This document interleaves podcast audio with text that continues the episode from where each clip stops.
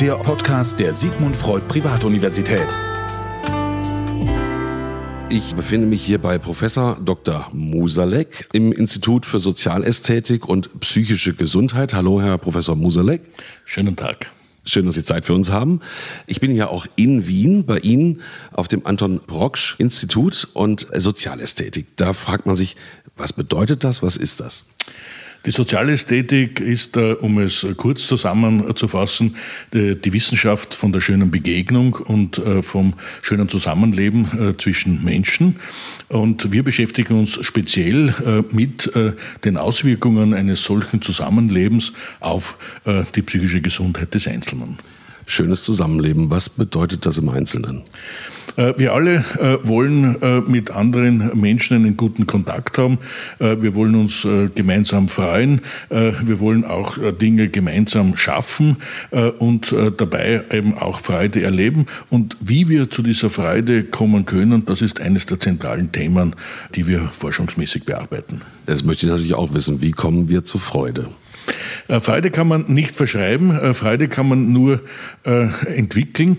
Wir unterscheiden sehr genau zwischen Spaß und Freude. Das geht auf Erich Fromm zurück, der großen Wert auf diese Unterscheidung gelegt hat, auch ganz zu Recht aus meiner Sicht.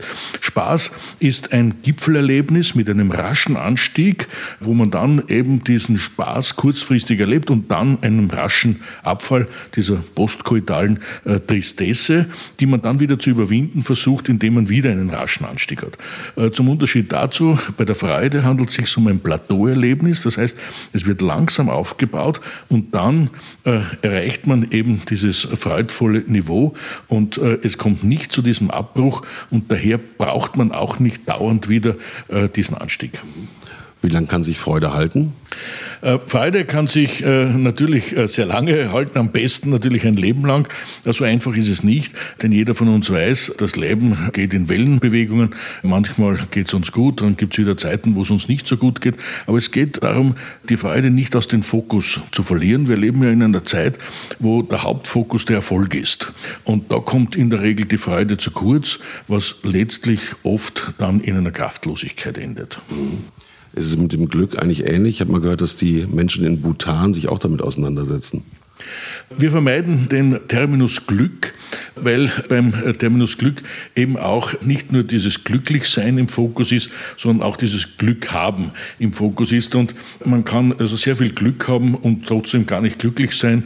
Und es gibt auch Zustände natürlich, wo man relativ wenig Glück hat und trotzdem glücklich leben kann.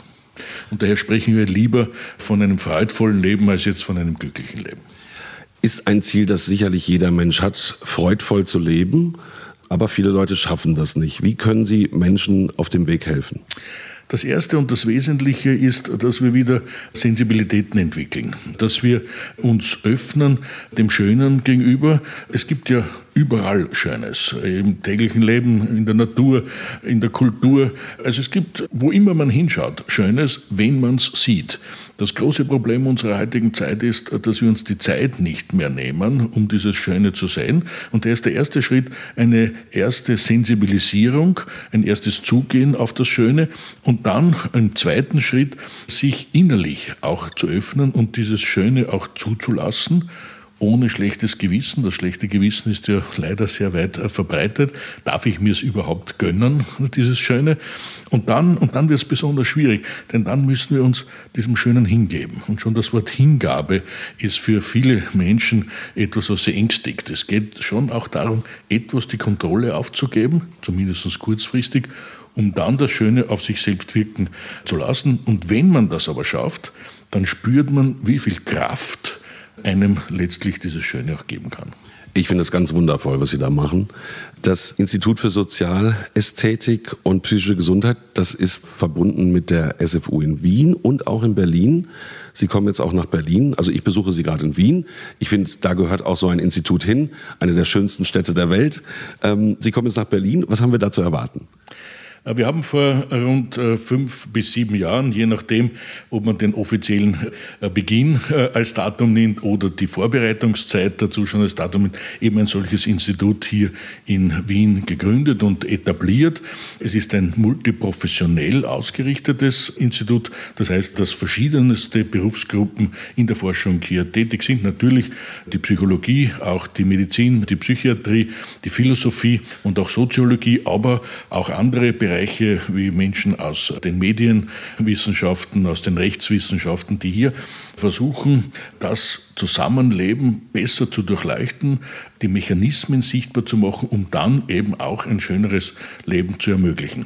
Und jetzt haben wir die Möglichkeit, auch in Berlin ein solches Institut aufzumachen, das ähnlich äh, strukturiert ist, auch multiprofessionell geführt ist. Und wir freuen uns schon sehr, hier ein gewisses Neuland auch zu beschreiten. Denn es war in Wien schon gar nicht so einfach, dieses Neuland zu beschreiten, denn das Schöne ängstigt doch auch viele Menschen durchaus. Und wir sind schon ganz neugierig, wie Berlin darauf reagieren wird. Naja, wir Berliner sind ja bekannt für eine Kodderschnauze und äh, ein schnelles Wort, aber das ist in Wien wahrscheinlich auch nicht ähnlich in den Großstädten.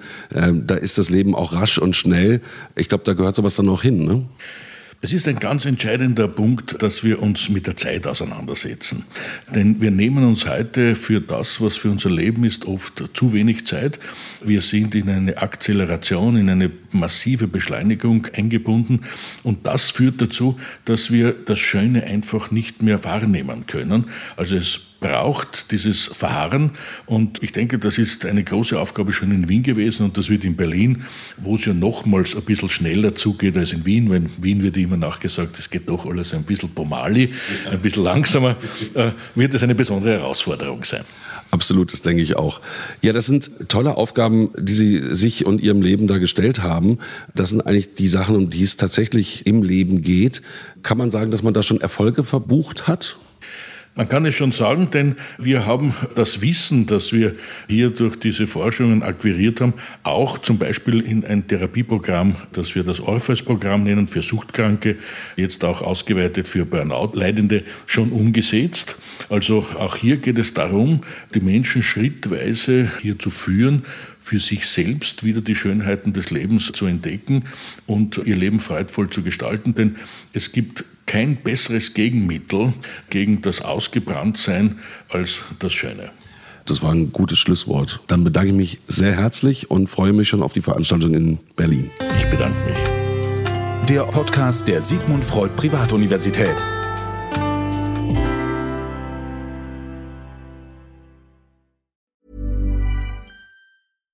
Catch yourself eating the same flavorless dinner three days in a row? Dreaming of something better?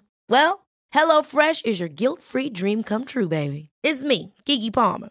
Let's wake up those taste buds with hot, juicy pecan-crusted chicken or garlic butter shrimp scampi.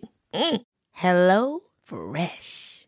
Stop dreaming of all the delicious possibilities and dig in at HelloFresh.com. Let's get this dinner party started. Hey, it's Paige DeSorbo from Giggly Squad. High quality fashion without the price tag. Say hello to Quince. I'm snagging high-end essentials like cozy cashmere sweaters, sleek leather jackets, fine jewelry, and so much more. With Quince being 50 to 80% less than similar brands. And they partner with factories that prioritize safe, ethical, and responsible manufacturing. I love that. Luxury quality within reach. Go to quince.com slash style to get free shipping and 365 day returns on your next order. Quince.com slash style.